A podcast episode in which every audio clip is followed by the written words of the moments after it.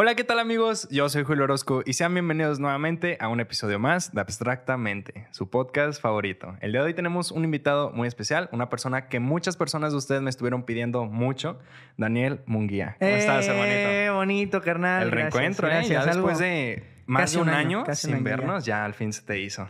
Cuéntanos ahorita qué, qué proyectos traes. ¿Estás viajando? Ahorita estás en Tijuana, estás viniendo a Ciudad de México, a Guadalajara. Ya no sé ni dónde vivo, carnal. Es más, ahorita te lo prometo, llegué aquí con mis maletas del aeropuerto. Tengo tres días sin llegar a un lugar fijo. o sea, estoy así como migrando Muy a lugares. sedentario. Sí, entonces este, no sé ya de dónde soy. Pero sí, tengo, tengo mi casita ahí, estoy rentando en Tijuana, tengo unos roomies.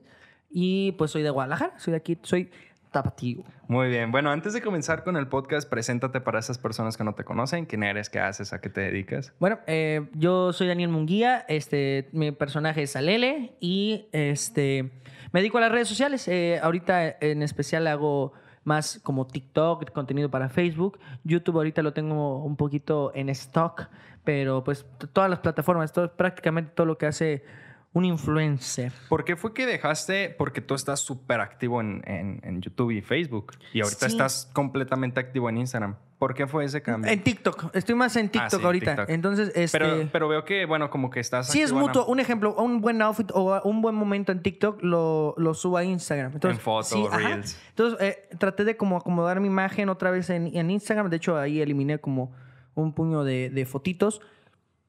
Y que, que empecé a hacer como un, un- una transformación de Alele, ¿no? Empezar a hacer un poco más como usar los colores locochones, las banditas en la cabeza. Sí, sí. Ya, estas narices son uvas. Estas me las recomendó mi amigo Francesco. Entonces ya no gasto- las uvas como... ya no gasto tanto dinero en, en- en narices Sí, porque una, una nariz me costaba 500 pesos. Entonces imagínate, las perdía cada rato y pues sí, sí era una, una lanita. Claro. Entonces eh, me dedico prácticamente a todo, a todo eso. De- Dejé de hacer contenido en YouTube para enfocarme en TikTok porque pues la chaviza está en TikTok ahorita, ¿no? O sea, Fíjate que todos están en TikTok. TikTok es la plataforma por excelencia subidora de moda. O sea, Sí, cualquiera que suba, Es que cualquiera se hace está a gusto porque, un ejemplo, estás en un semáforo y abres o, o es Facebook, un video rápido de Facebook, o un TikTok.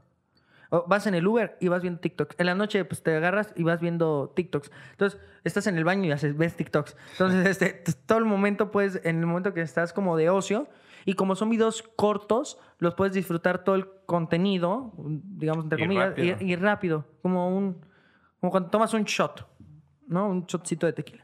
Así, Algo algo, así algo, rápido. como que para calentar garganta. Y te haces el shot y ya te prende. bueno, a ver, empezando, cuéntanos cómo fue que empieza el sueño de Daniel Munguía de convertirse en una figura pública, de convertirse en un artista. Pues e- es que fíjate, va a sonar chistoso, ¿no? Pero toda mi vida he sabido que quiero ser payaso. Yo desde niño escuchaba mucho la música de Cepillín, de Lagrimita. eh, todavía en ese entonces todavía no estaba con Costel, entonces escuchaba mucho la música que mi mamá escuchaba, Topollillo, escuchaba mucho Tatiana, también escuchaba Tatiana. Y entonces me empezó a gustar como ese ámbito infantil. El primer maquillaje que me hice de payaso fue en el kinder, en un bailable, y me lo hice de Cepillín, porque yo era fan de la música de Cepillín. Soy fan de la música de Cepillín. Actualmente, cuando es algo muy importante que voy a dar un show de payaso en comedia, yo antes escucho la música de Cepillín. Te inspiras. ajá, al maquillarme es para mí una inspiración. El. No sé, como el, el- el legado, ¿no? Que, que dejó Cepillín, eh, uno de los grandes. Y este, desde ahí como que empecé, me empezó a gustar el, el- el ser payaso, ¿no?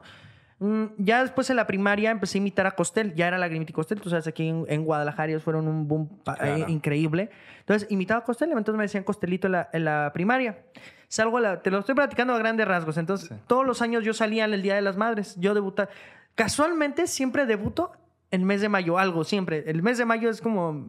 Como un show, que te eh, sí. dejan un espacio Sí, para ti. es, ah, siempre hay un show de Alele en, en mayo, sea donde sea. Regularmente siempre es en Guadalajara.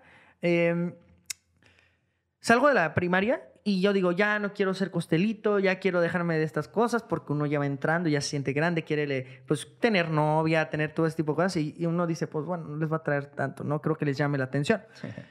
Entro en, pues entras en agosto al ciclo escolar y eh, el, en septiembre, septiembre, octubre, no, en noviembre se ponen de moda las estas fiestas de disfraces, ¿no? En eh, octubre, noviembre. Y me invitan a una. Pero pues yo como nunca fui de lana, entonces eh, los primeros trajes que tenía ahí eran de los de Costelito, pero ya no quería ser Costelito porque iba a ser una burla o, o me iban a echar carrillas, o sea, me iban a tirar como que, ah, oye. Entonces dije, voy a hacerme un personaje. Entonces me empecé a maquillar, yo hice un maquillaje de payaso y todavía no tenía nombre, pero era mi payaso, era yo de payaso. Ya pero ya, personaje. ajá, ya era un personaje.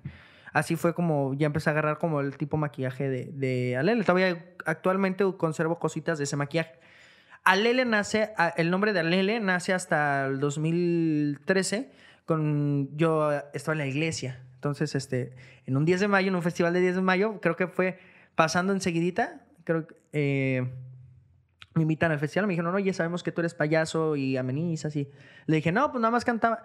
Pero había un, había un circo en el Parque de la Solidaridad que cobraba 10 pesos. Y yo veía a los pitutos, que eran unos payasos de Chile y Argentina buenísimos, que les mando un saludo, que ahora ya son mis amigos. Sí. Ellos me inspiraron mucho también al, al ver el payaso ya no de manera solamente en la música, sino en la manera circense. Entonces yo me enamoro del payaso del circo y en la iglesia me pusieron el apodo Alele por una canción que va, oh, Alele, Alele Quitaponga. Cuando me, me anuncio, me anuncio como payasito Alele. Yo tenía que 13, 14 años, 13 años, 13 años. Y hicimos un sketch, una parodia del circo, porque era muy popular ahí en el fraccionamiento. Sí, sí. Y le gustó mucho, entonces me quedo con Alele y ya con el... eh, después de ese show disfruté y dije, oye, como que sí es a lo que me quiero dedicar, ¿no? Eh, después, este... eh, empecé a irme a cantar a los camiones para, para poder sacar para mis cosas porque no vengo de una familia de mucho dinero. Y porque también estudiaste, pues, o sea. ah, sí, claro. O sea, tenía la escuela en la mañana y que en la tarde me iba a cantar a los camiones. Cuando entro a la prepa, yo entro a la prepa en la tarde. Yo estudié en la vocacional. Este, saludos a todos de la boca. que seguro... Bonito recuerdo. Bonitos recuerdos, ¿no? Sí, claro. este... mm, ¿Qué me quedé? En que estudiabas en la tarde. y- Ah, estudiaba en la tarde. Entonces, en la mañana me iba a cantar los camiones ahí por Boulevard de, de San Pedro Tlaquepaque a, a Vocacional. Y pues ya se acaba para mi lunch. Para mi lonche, este, que es la comida. Y en el, en el norte es como lunch, es como desayuno de Cualquier- la escuela. sí, sí. Entonces, este, la comida que tenía que, que me gastaba que 50 pesos ahí con una ensaladita, ya lo- las famosas ensaladas, ¿no? Sí.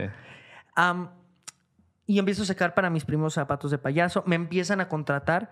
En la, en la secunda- Antes en la secundaria había dado un show. El día del Día de las Madres. De ahí me salieron muchas quinceañeras. Entonces amenizaba quinceañeras. Eh, y cobraba bien. O sea, me pagaban muy bien. Eh, y empecé a comprar, estaban mis zapatitos, mis narices, el maquillaje. Y así fue como, eh, como nace, ¿no? Lele. O sea, de- desde siempre he querido ser payaso y me he propuesto como aprender y ser uno de los mejores. Incluso oh, Costel me llevó a, a- a un taller de maquillaje en, en Puerto Vallarta con uno de los mejores maquillistas y ahí fue donde aprendí a maquillarme como payaso. Em- empecé a, a- a saber como marcas de maquillaje porque es un maquillaje especial. No es como que muchos preguntan como que, ah, es un labial. Hay cositas que sí, como esta cosa que eso utilizo con el corrector, el rímel, que es labial que utiliza, pero un ejemplo, la- lo que es la base del maquillaje siempre es... Pues como- que son maquillajes especiales, porque como sí. están moviéndose y sudando, sí, pues. Sí, incluso para la piel, como el, el maquillaje que utilizamos nosotros, tiene hasta, es como, te sirve como mascarilla, te, te nutre la piel. Entonces, es como, te cuida tu cutis. Ya. De hecho, siempre mis fans me preguntan, oye, ¿cómo está tu cutis? Así que me, me agrada que me hagan esa pregunta. Pre- ¿Cómo está tu cutis? Preguntas random del público. Sí, ¿cómo está tu cutis? Siempre me preguntan, los amo, a mis fans de ahí de TikTok siempre me preguntan eso. Bueno, y durante el proceso de ese que tuviste de payasito, eh, más bien como inicios, ¿qué dificultades o qué tropiezos tuviste? O sea, burlas, críticas. Pues incluso estuve en un circo muy famoso aquí en Guadalajara con unos payasos muy famosos que me voy a reservar el nombre. Me hicieron pedazos, amigo, o sea, súper horrible. O sea, ¿qué te digo, no? Fue una de mis etapas más difíciles. Eran unas- son unos payasos muy famosos, pero el cual así me hicieron sentir que no servía para nada. Y me quitaron lo que yo, mi maquillaje, me dijeron que estaba horrible, mis, mis pelucas, todo. Eh, y bueno, entonces fueron cosas difíciles del circo. Mi primera función de circo, sí, he he hecho nada más un, un debut de circo. Y fue mi debut y despedida. ya no me volvieron a contratar. Mi primera función, imagínate, yo estaba nerviosa. En ese entonces tenía novia. Mi novia me corta en la mañana. No había comido de los nervios. Pues una función de circo. Había invitado a todos mis amigos de la, de la secundaria, a mis maestros. Entonces la emoción de que ya estoy aquí, que quiero ver. mi primera función, voy saliendo haz de cuenta que el circo es como, ah, ¿cómo te explico? Es, ya ves que están las bancas, es como un palenque. Sí. Entonces están las bancas y yo me iba corriendo, me decían, Lele, ya te toca, ya te toca. Entonces yo fui corriendo por detrás de las bancas para ir a, atrás bambalinas, para salir de la cortina. Voy saliendo yo, yo hacia arriba, los bailarines que estaban antes que yo salen corriendo hacia abajo y chocamos. Yo choco con uno, pego yo así, pego en un tubo que estaba atrás y, y- y me quedo como atalantado, como per- perdido la noción. Salgo al escenario, salgo al escenario y le caía mal al del sonido, porque me decían mucho, ah, el payasito gay, el payasito gay. No soy gay. Muchos que tienen la duda de que soy gay, no, no soy gay, eh, pero siempre he tenido como esa, porque a lo mejor por, no sé, por lo... Por lo Las manías las ajá, por soy medio mañoso, no mañoso, ma- medio amanerado. Le caía mal al del sonido, incluso me decían el payasito gay. Entonces me apaga el micrófono, imagínate, yo sin micrófono, perdido la noción del tiempo no sabía qué hacer. Me acuerdo que canté una. La neta estuvo horrible lo que hice, pero la gente me empezó a buchar y me empezó a aventar cosas.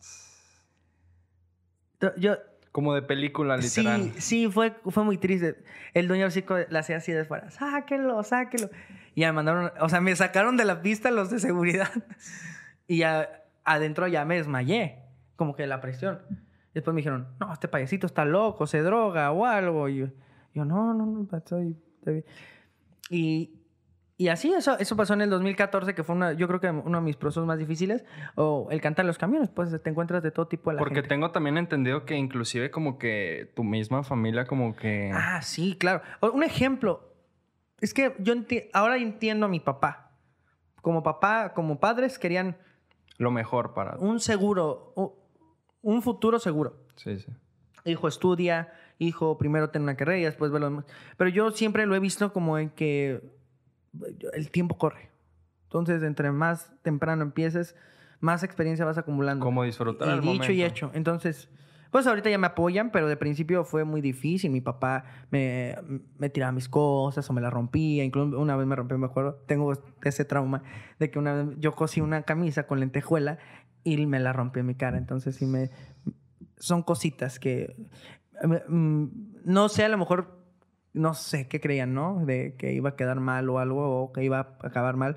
Pero ahorita, bendito sea Dios, creo que lo han entendido, que sí era mi pasión. Y también eso me ayudó a hacerme más fuerte, porque ya... Si... Creo que también ese tipo de situaciones te, te forjan un carácter Sí. más duro, como Sí. más fuerte, para Sí. estar preparado. Totalmente. Entonces, eh, a veces eh, muchos renuncian a sus sueños porque la mamá quiere que sea el abogado, o porque la mamá quiere que sea dentista, o porque la mamá quiere que sea no, eh, no sé, X. Entonces, los hijos le hacen caso a los, bueno, es que mi mamá lo que quiere. Está bien, o sea, pero siempre y cuando también lo disfrutes. Nada de lo de mi familia lo, lo disfrutaba, pero mi abuelita cantaba mariachi, entonces yo creo que vengo de esa parte de, de artista. Mi, mi abuelo Beto, que en paz descanse, también este, tocaba trompeta. Entonces yo, yo un tiempo tomé clases de trompeta. Entonces creo que sí tengo esa sangre de, de la artisteada, ¿no? Hay un parteaguas en tu vida del ser payasito al ser creador de contenido. Tú no era como de que me puedas decir, ah, yo tengo haciendo videos años.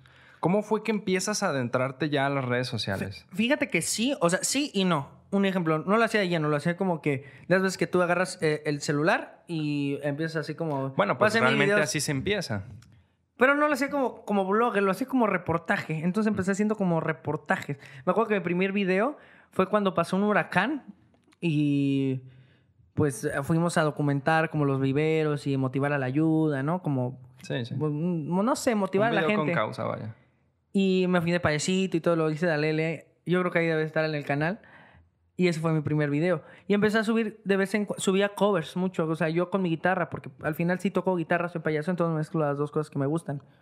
Y lo disfruto mucho. O sea, disfruté mucho eso, el, el, el, la- empezar con covers, porque después empezaba con sketch. Pero no lo hacía muy seguido. O sea, que subía uno cada mes.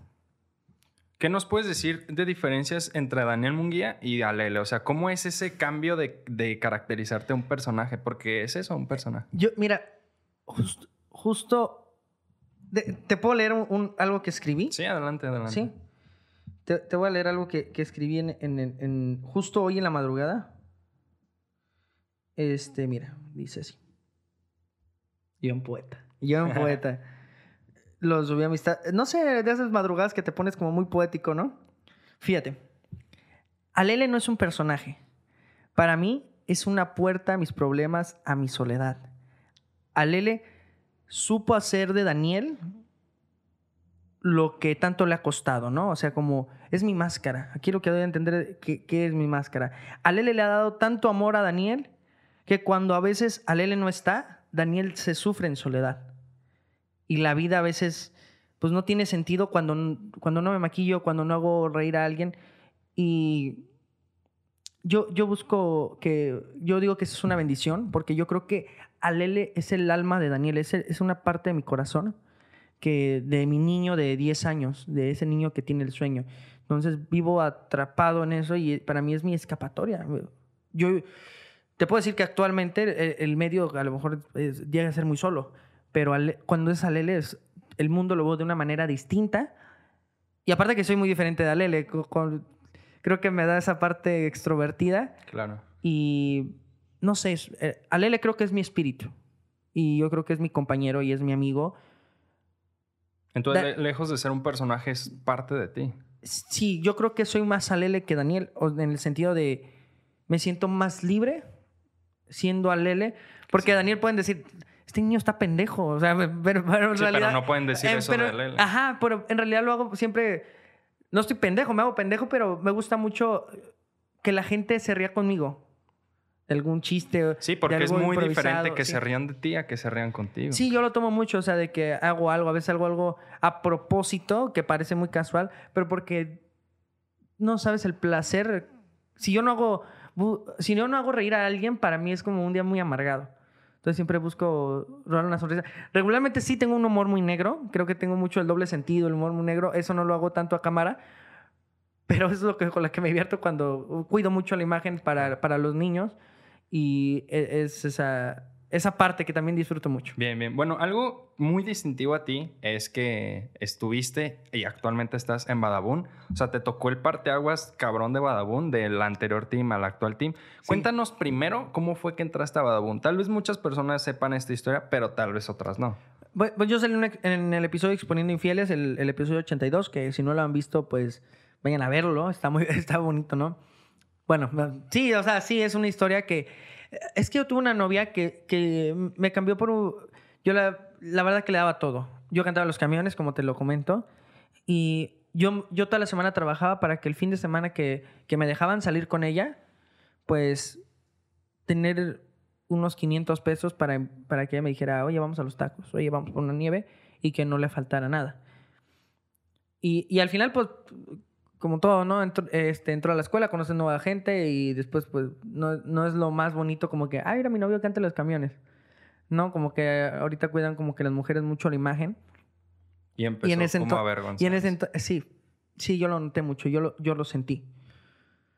Y después me enteré que sí, que efectivamente, porque justamente no, no había pasado el mes cuando ya andaba con alguien que pues, obviamente tenía carro, que tenía, se veía que tenía una adquisición económica más grande que, que yo y, ahí es donde noté la, la, pues la realidad, ¿no? Y, es algo que me marcó mucho porque ahí noté que a veces las mujeres se quejan mucho de los hombres, pero creo que las mujeres también creo que llegan a ser un poco ver qué le pueden sacar de provecho a. No todas, la neta. No todas, no generalizo. Igual de, de hombres, o sea, no general, también a los hijos de puta. Sí, exacto. Entonces, pero la, la, muchos en eso, o sea, como que la, la, prepa, la secundaria es como que es que mi novio tiene, es que mi novio lleva. Y, y no, no, era el, no, era el, estereotipo perfecto, ¿no? Incluso su, su familia, su papá y su, bueno, más, más su papá, fue como que, en, en sí, en resumen, me decía como que, ¿y tú qué le vas a poder ofrecer a mi hija en ese entonces? Digo, ahorita, benditos a Dios, este, pues ya, pues ya no la veo, no tengo contacto, pero ese es el resumen de, de, que una historia de amor de una tragedia, porque para mí fue una tragedia que me marcó mucho, duré mucho tiempo en depresión, amigos. Lo saben, duré meses en depresión por, por esa relación y ese, e, eso, eso fue lo que me ayudó a, a después este, entrar en Badabun. Ajá, que la gente, eh, empatizara, porque vemos que sí hay muchos casos así. Porque lo que tengo entendido, la gente fue la que llamó la atención a Badabun, como de, hey, chequen a este morro. Sí, sí, sí. Me mandaron comentarios, correos y todo, y al CEO este, pues me dijo, oye, pues vente. y ya hicimos un, men- un- un- como un giveaway, ¿no? Que Sí, sí. ver si la gente le interesaba, le iba a mandar mensaje al CEO. Entonces, Sí. mucha gente mm, dice que le mandaron arriba de 100 mil mensajes De tu al parte. día. Sí, entonces, Wow. en un día yo subí 100 mil seguidores en Instagram. Entonces, no, fue una locura, la verdad que fue una locura y todo basó en una tragedia. Entonces yo creo que a veces las cosas malas tenemos más que aprenderles que de, arrep- de arrepentirnos. ¿Me explico? Sí, sí. Creo- yo le voy más a, a- como a eso, a esos... Y es que yo, yo lloro por la frente, perdón.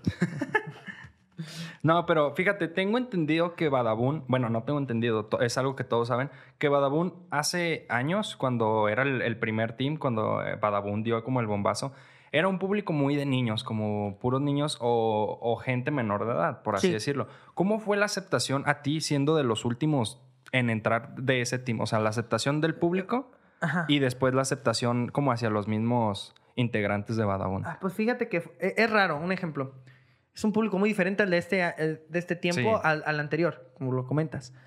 Em, me tocó la, la parte fuerte, ¿no? El fandom fuerte, que era un fan de niños, que era un fan de...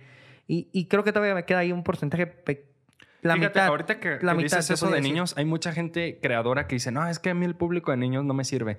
Fíjate que yo siento y estoy seguro de que si tú estás decidido a crear una historia como de un proceso, es el mejor público porque va a crecer junto contigo. Exacto. Si te lo haces muy, muy fan, va a crecer durante todo tu proceso. Sí, va tú hasta toda tu adolescencia y tu juventud, hasta Claro. que te cases y no puedas ver nada. no se Bueno. casen. No, se casen, se casen, se mete todo. Bueno, no, pero entonces- este, entonces, eh, noto esa diferencia de que, ah, un ejemplo, antes hacíamos como muchos challenges, hacíamos muchas. Ahorita lo hago ya, pero nomás en TikTok, ya no lo hago en YouTube.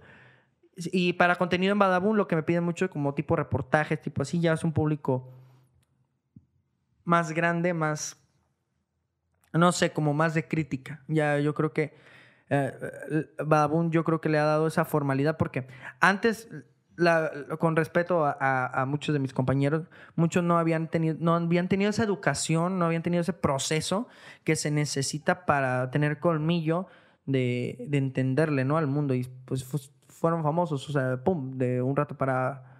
De la noche a la mañana, Badabun era un monstruo. Entonces crecen todos los talentos y todo. y Creo que e- es también creo que parte del el Del no ser tan versátil, ¿me explico? Sí, Seguir nomás tendencias. Entonces, ahorita lo que estamos tratando de hacer es crear contenido original, pero un poco con más producción. Le- incluso mm, ya compraron cámaras con las que graba Netflix. Entonces, hay series que eh, están en Facebook y se graban tipo Netflix. Entonces, estamos migrando a ese contenido, queremos darle un contenido más formal y de más calidad a la, a la gente. Y bueno, ahora, ¿cómo fue la aceptación de los mismos integrantes de Badabun hacia contigo? Pues fue raro. O sea, un ejemplo. De principio fue como que. Órale, qué chido, ¿no? Y me trataban súper padre y así. Ahorita ya, pues ya, a lo mejor no, pues ya no es novedad que esté yo ahí. Cosa diferente me pasó la vez pasada, que me costó un poquito más acoplarme al grupo. Porque si eran un poco cerraditos. Es como el niño nuevo del salón. Llegó a, casi a mediados de año, cuando ya todos se conocían, ya cotorreaban. Llega alguien nuevo y es como que, este güey, ¿qué? No falta el, el chido, ¿no? Que, que se acerca y todo, pero fueron contados. Fíjate, ahorita que mencionas eso de que hay gente que se hace famosa de la noche a la mañana, los famosos ladies o las lords, que el Lady Taco o Lord, Lord, no sé, o sea, o como el niño de Burger King, o sea, ese tipo de fama que ese tipo El de niño del gente, Oxxo, ¿no? El niño del Oxxo, ajá, que se hace como famosa y se pierde, que era lo que me comentabas, Sí. que no, no saben como, como nunca en su vida tuvieron el colmillo o el proceso para a la hora de llegar les llega momentáneo y es como de no saben qué hacer y, y se pierden. O como los famosos artistas famosos por un sencillo y ya Sí. nunca supiste nada de esa persona. Es que es, es yo creo que el- al hacerte viral es lo fácil. Lo difícil creo que es mantenerte en esa viralidad, que si llegas a tener un éxito como el Lady Wu, como el Niño Oxo, co- con su primer impacto, ya muy difícil. O sea, tienes una gran chamba para poder superar el segundo. Es una gran chamba. O sea, es casi eh, un 10% de que lo logres. O sea, es muy poco. Bien, bien. Es muy poco. Bueno, y uh, retomando el tema de Badaboom, ¿qué diferencias ves entre el anterior como team? O sea, englobando todo, ya sea público, contenido, eh, la manera de ser ahí, al actual. ¿Qué diferencias has notado? Porque te tocó el primer Badaboom Sí. y te tocó el segundo. Yo no sé ni qué, no, no sé decir que soy del viejo, del nuevo. Otra, pues yo creo que del nuevo porque estoy en el nuevo, ¿no? Sí. Cuando estuviera en el viejo, pues digo el viejo. Si no estuviera, pues no digo que estoy en ninguno. no. Este, pues eso yo creo que es lo que te explicaba como la profesionalidad, como también el actitudes. La gente que está ahorita ya ha trabajado en tele, ya tiene experiencia en, en- en los medios, cosa que antes no. Entonces antes había muchas peleas de niños. Entonces ahorita ya no hay tantos. Ya son peleas adultos, pero como toda familia hay problemas. Claro. Entonces, pero los problemas. Antes yo decía que en Badabun estábamos en una secundaria y ahorita considero que ya estamos en una universidad. Pues O sea, es el crecimiento. Que, es un trato diferente, o sea, es la madurez. O sea, ya no eres el mismo morro de la secundaria que levantaba guayabas al pizarrón. Ah, cuando estás en la universidad ya tienes otro, otro nivel de, de- de pensamiento, ya lo ves más diferente. Fíjate, algo que sí o sí de cajón vas a tener cuando estás dentro de redes sociales siendo figura pública es recibir hate y estar, no siempre, pero la mayoría de las veces sí, te metes en polémicas. Creo que Badabun estuvo involucrado en muchísimas polémicas, demasiadas. Toda su vida. Y después de eso, de que se, se desintegra el primer team, no vamos a decir el nombre del team, pero ellos mismos forman otro team con otros creadores y empiezan a hablar de esto. Y tú no estuviste ahí, tú estuviste como externo a eso. ¿Tú qué, qué opinas sobre todo ese, ese tipo de polémica que se llegó a causar? Mira, yo no estuve ni, ni en, el, en el team Este. De, ajá, del acá donde están mis cinco compañeros, Sí, sí. ni el team que se separó, ni en el team este, de los que se pelearon con estos. Yo, yo creo que me traté de deslindar porque vi algo muy triste, que fue con Bada y fue con, con, con Juan, que fue una pelea fuerte en, en- en guerra. Y lo único que, Los que salen perdiendo son los, los mismos seguidores. Se autodestruyen. Yo actualmente ya había gente que me decía, oye, ya no te seguía. Ahí tenía un... creo que le tomé captura al mensaje, decía algo así como, oye, este, yo, yo te seguía y te dejé de seguir por todo lo que pasó en Badabun. Yo no sabía a quién creerle, pero hoy que te veo con tu contenido en TikTok, no sé, me enamoré otra vez. Y es Eh, Ahí es que- donde que- entendí que los que salen perdiendo son ellos porque los confundes. Y lo único que haces es que, que esos fans digan, ya sabes que estoy harto de que tú, tú, tú". Y como ellos nunca van a saber la verdad y nunca hay una verdad en ese tipo de problemas porque hay cierta verdad de este lado y hay cierta verdad del otro y hay cierta mentira de este y hay cierta mentira de... en cualquier pelea. Entonces siempre hay el que le pone de más y el que le pone de menos. Creo que ahí el que sale perdiendo siempre es este, el, el- los fans, tu fandom, tu, tu figura, ¿no? Tu credibilidad y todo eso. Entonces, ¿Y qué, qué aprendiste a causa de todas esas polémicas? Porque imagino así todo, o sea, por más malo que sea, siempre te deja algún, Pues, algún aprendizaje. que es mejor evitarlas, porque precisamente eso, los que salen perdiendo son los, los fans y aparte te ganan mucho hate con las polémicas. Bueno, a ver, ahora sí hay que adentrarnos un poquito en TikTok, eh, que ahorita es tu plataforma trampolín, donde estás muy, muy, muy activo. Cuéntanos, ¿por qué decidiste dedicarle el 100% literal a, TikTok? No sé, como que el público, siempre me ha gustado mucho el público de niños. Entonces, eh, creo que ahí están todos, la mayoría, y están... Como te digo que es, es más barato hacerlo que un video de YouTube, que te tardes en editarlo, que tardes en subirlo. TikTok es rápido. Y a veces hay cosas que pasan en la vida que son muy rápidas y que los puedes grabar, lo puedes compartir. Y no sé, como que me ha divertido más haciendo TikToks que haciendo contenido eh, para YouTube, para Facebook. Pero, ¿sabes? Bueno, así como hay gente que ama TikTok, hay gente que lo odia, así como creadores ya de, de antes, que es como el conflicto más grande de que era lo que hablamos de la fama momentánea. TikTok es la plataforma, y me consta, que te hace creer que eres famoso cuando en realidad no lo eres. O sea, yo a lo que he entendido es que como 100 mil seguidores en, en TikTok equivalen como a 100 seguidores en YouTube. Porque el público en TikTok en general es enorme. O sea, la mayoría de la gente está ahí, pero no es como gente que esté fiel a ti. O sea, Está raro, es que TikTok te recomienda a random, o sea, es bueno para publicidad, sí, pero sí, eh, yo creo eso también que, o sea, no porque tengas 10 millones no quiere decir que 10 millones de personas te van a ir a ver a tal lugar, pero creo que sí es un buen, si yo decidiera hoy empezar a, a- a crear contenido, empezaría en TikTok, no en YouTube. Y ya teniendo como un público dentro de ahí, ya te moverías. Exacto. Lo que me estabas comentando antes de, gra- de grabación es que el mercado dentro de redes sociales cambió. Antes Sí. la mayoría de las marcas se fijaba en números de Instagram. Ahorita ya es en TikTok. Ya son todas. O sea, TikTok ya entra en el paquete. O sea, también se fijan en Instagram, pero TikTok ya entra en el paquete de, del- de que, ah, oye, tiene tantos. Entonces, venlo como lo equivalente a, a Instagram y- y TikTok. Y creo que por ahí se basan para ver que, un- una, como dices tú, ¿no? Se hace una buena investigación para ver qué tanto es el impacto del influencer. Ahorita, dentro de lo que estás haciendo en, Tik- en o sea, estando en esta agencia, estando en redes sociales, en- estando en eso, eh, lo hablamos detrás de cámaras, pero me gustaría, eh, sobre las campañas que ahorita estás manejando. Tú, Ujú. o sea, una campaña publicitaria es lo que no mucha gente entiende, pero tiene que ver contigo y tiene que ver con el público. O sea, Sí. tú siendo payasito tienes que tener como ciertas marcas a las que sí, no puedes Sí. decir como que no. Como con qué campañas has, has hecho colaboración dentro de, de tipos de tu Me, to- me tocó hacer Lazo cuando estuvo Lazo, ya no existe esa, esa, esa aplicación. Ah, era como un TikTok. Ajá, que era como un TikTok. Em, tam- también eh, me ha tocado, pues, eh, comida, sushis. Los sushis me encantan. Entonces, cuando- una vez que dije eso, pues, varios así empresas de sushi me, me han contactado y... Entonces han sido como campañas más como de... Ajá. no, unas son pagadas y otras son de intercambio. Incluso cadenas o cosas así, este, algunas cosas son de intercambio.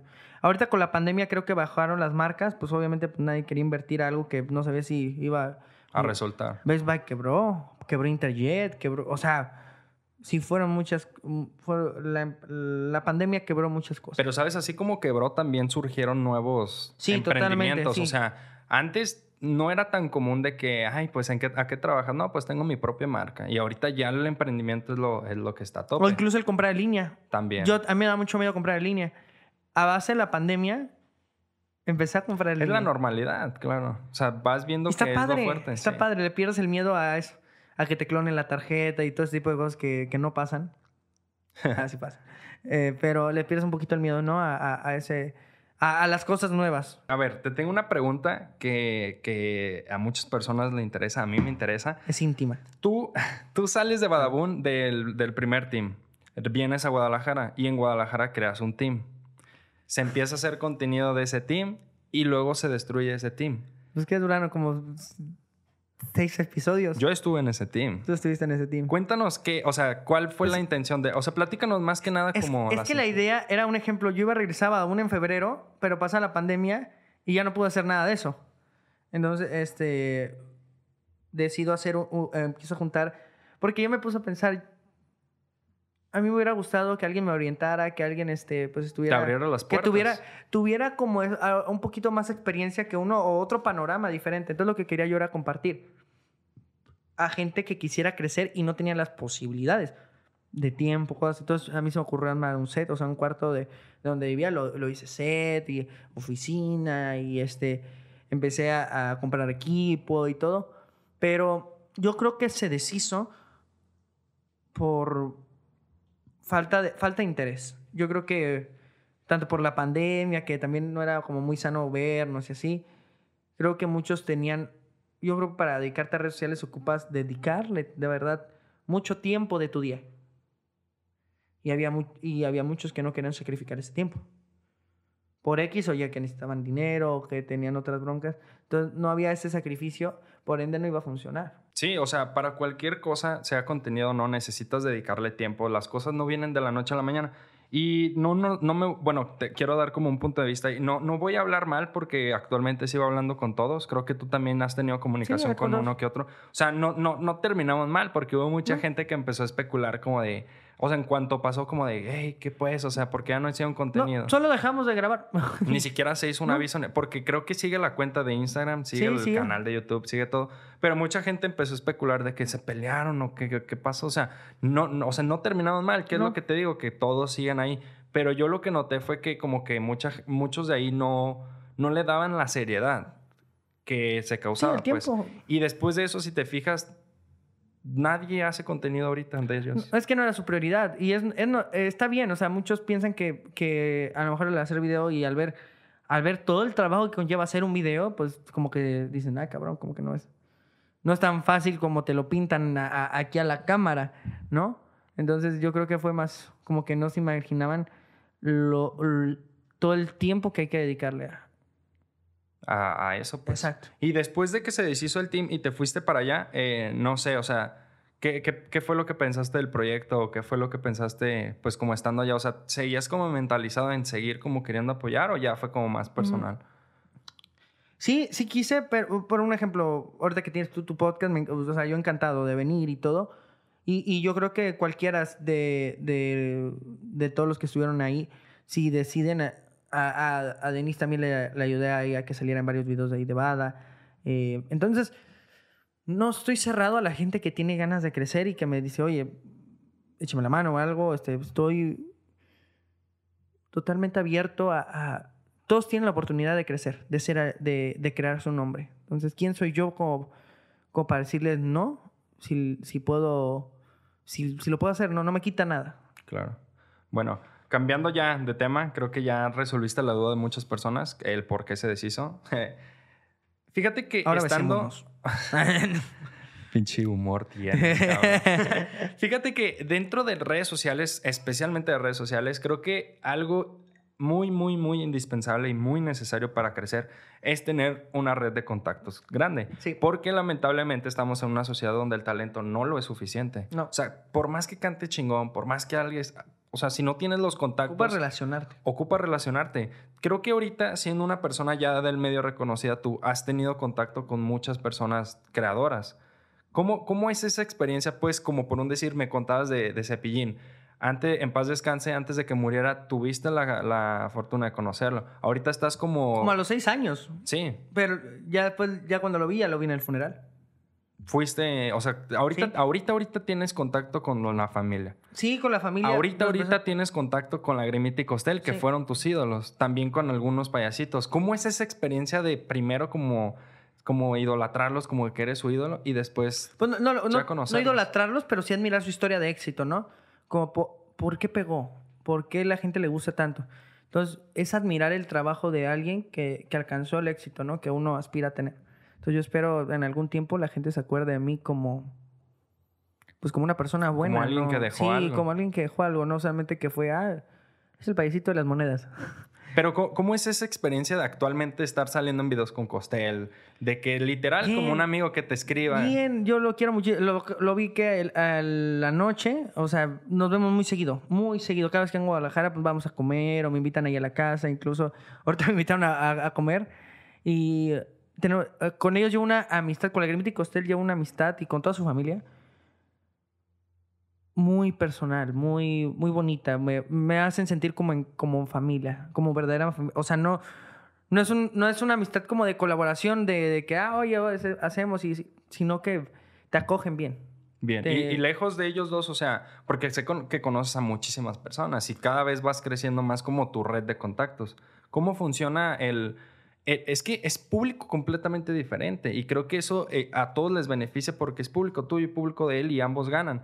Entonces, así como has colaborado con personas como, tal vez no como en persona, pero sí como que se echan la mano como ahorita con, con Lapicito, que era que me comentabas, o con otros mismos payasos también, el del circo, este de Francesco. O sea, ahí Sí. es como la misma vibra, como la misma onda, pero también conoces a gente que no hace lo mismo. Sí. ¿Cómo, cómo es estar como conociendo a ese tipo de personas? Está- ¿Qué, qué recibimiento Está tienes? padre. Yo creo que entre payasos hay que apoyarnos porque a veces se tendía mucho a ponerse el pie. Por un ejemplo, eh, yo admiro a Lapicito, admiro a Lapicín y un ejemplo, él, él hizo un trend en TikTok y dije, pues va, hay que hacerlo, no, no, no nos quita nada y está chido, o sea, hay que meternos y hay que apoyarnos entre payasos.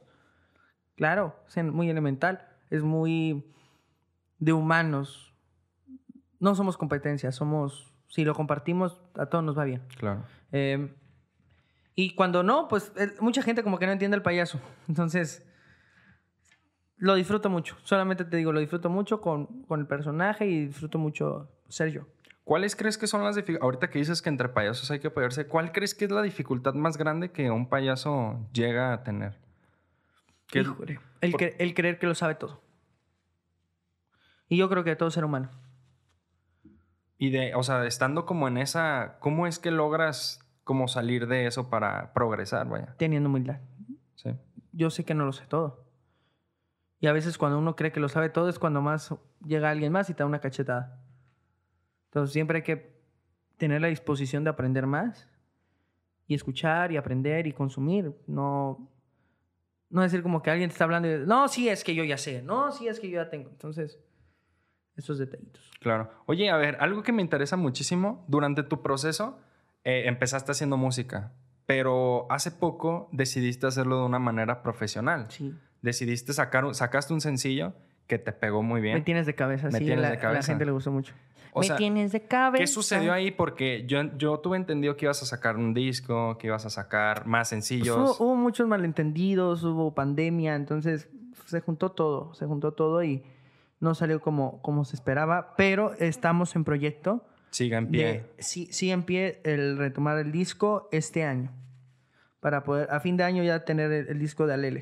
de- ahorita, Alele. ahorita que la pandemia está como un poco ya baja, ya empezaron las vacunas, ya empezó la normalización un poco más, ya empezaste con shows, de hecho vienes a Guadalajara a dar un show. ¿Cómo es esa experiencia de volver a revivir todo? Me encanta hacer shows. Yo creo que yo soy más feliz haciendo shows que haciendo videos, pero porque me gusta tener el contacto con la gente. Me gusta tener el contacto con los, con los, este, con los niños, con los fans, con ellos, abrazarlos, que me abracen, que griten y, y yo cantarles y bailarles y hacer, o sea, todo ese tipo de cosas creo que lo disfruto mucho, amigo. Entonces, es, es parte del alimento del alma el, el aplauso para el artista. Creo que inclusive, exacto, es Y luego, parte de no todo, no todo creador tiene como esa ese apoyo. ese- no, no, como esa parte de, de hacer shows, de tenerse como visión, porque hay muchos que no, y les da miedo, el, pu- el- el- les da pánico el hacer algo en público. o sea, Ahorita que tocas eso, de hecho era lo que te quería decir.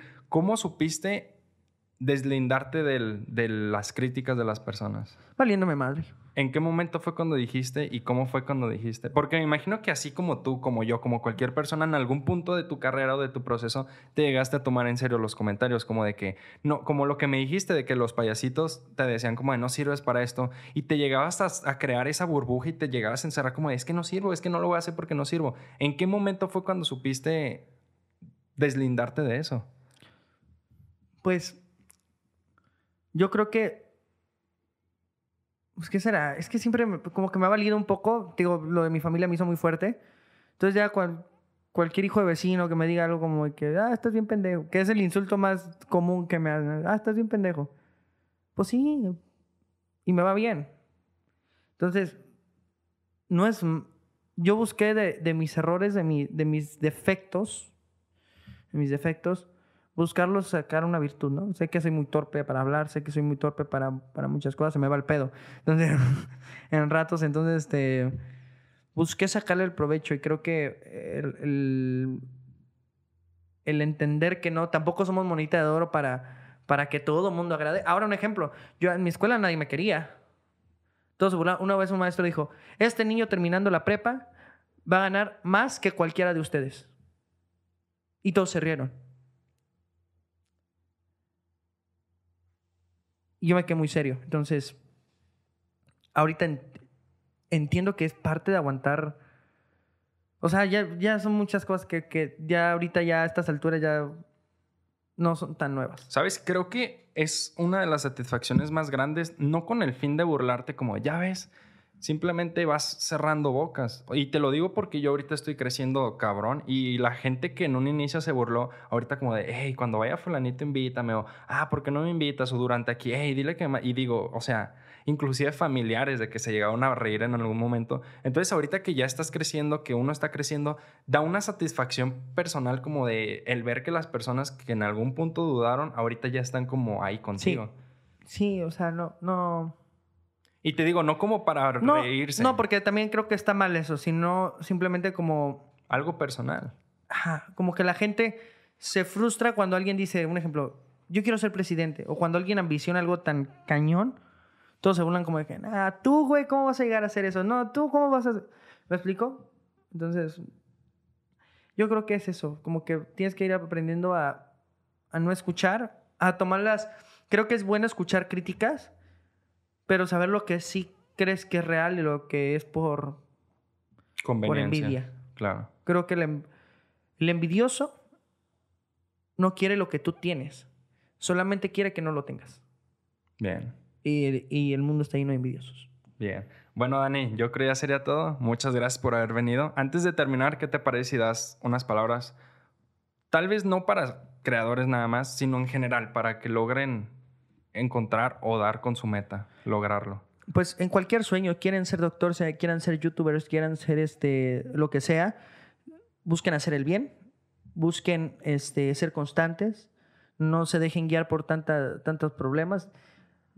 El seguir un sueño es así, es a veces estás arriba, a veces estás abajo, a veces quieres que tirar la toalla, pero siempre no. Y luego eh, hay mucho de eh, duda, ¿no? De lo nuevo. Y yo te invito a que resistas, resiste mucho, sé constante. La constancia te va a llevar al éxito. El que practiques te va, te va a dar la sabiduría, te va a dar este, la experiencia. Solamente no renuncies, no dejes de soñar y nunca digas, oh, porque pasa mucho. Oye, yo tengo la meta de ser viral. Llegan a ser viral y ya, ya, ya fui viral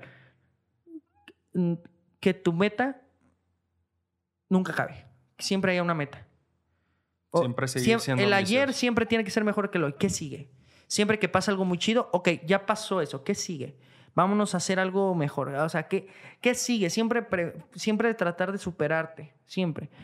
Y ser constante. Creo que la mayoría de, de tu público o del mío también, uno de sus sueños es es hacerlo, o sea, hacer lo mismo que nosotros, crear contenido. Ahora, para esas personas que quieren empezar a hacer contenido, ¿qué consejos les puedes dar? ¿Qué es a lo que se atienen, vaya? Pues se atienen a que mucha gente los critique, se burlen y pues les digan que no sirven y cosas así, ¿no? Pero sean constantes, sean constantes y también pues vean, ¿no? A veces hay mucha gente que es buena para la preproducción, hay gente que es buena ante cámara. Entonces, encuentren su nicho. Si les gusta el medio, encuentren su dónde, dónde pueden desenvolver mejor su talento y sean constantes. La constancia es el, es el camino que te va a llevar al éxito. Y no escuches las críticas de la gente envidiosa. Escucha las críticas, pero no escuches la crítica de gente envidiosa. Toma las palabras de, de quien viene, ¿no? Bien. Bueno, Dani, muchas gracias nuevamente por haber venido. Mucha suerte. A ti, mi Neta, fue un gusto después de un año y tanto volver a, cuadrar, volver a ver. Y, sí, y veo que sigues siendo la misma persona, te sigues manteniendo igual a pesar de que ahorita ya eres completamente diferente. O sea, estás por arriba de como te conocí. Y, y se agradece, la neta, se agradece que no te pierdas de, del piso, vaya. Y es lo que creo que a mucha gente le hace falta. Estamos y estamos siempre para apoyarnos, sea payasos, sean los seres humanos tenemos que apoyarnos más. Bien. Y yo te deseo lo mejor. Eres un chico muy talentoso, te va a ir muy bien. Ya llegaste a más de 10 mil seguidores. Que vamos por la primera placa. Sí. Y vas a ver que lo vas a llegar a, cumplir, hermanito. Me va a dar mucho gusto cuando, cuando eso suceda. Claro, muchas gracias. ¿eh? Bueno, amigos, esto fue todo. Él fue Daniel Munguía. Ya saben, si les gustó este episodio, me lo hacen saber dejando un bonito like. No olviden picarle al botón de suscribirse. Y si nos escuchan en plataformas de audio como Spotify, Apple Podcast, cualquiera, no en picarle al botón de seguir. Antes de que te vayas, no olvides de seguirme en mis redes sociales que me encuentras como arroba soy Julio Orozco en todos lados. También no olvides de seguir a la mejor joyería, Mallorquín Joyerías, que si quieres conseguir una cadena como esta que traigo o cualquier otro, tienen excelentes precios, excelentes promociones y en mi Instagram también tengo un código de descuento para que vayas y te armes de un buen bling bling. Y si te gustó este episodio, estoy seguro que te van a gustar estos que están apareciendo de este lado. Y si te quieres suscribir a mi canal, solamente pícale a mi cara de este lado. Esto fue todo y nos vemos en el siguiente episodio. Ahí está. ¡Hermoso!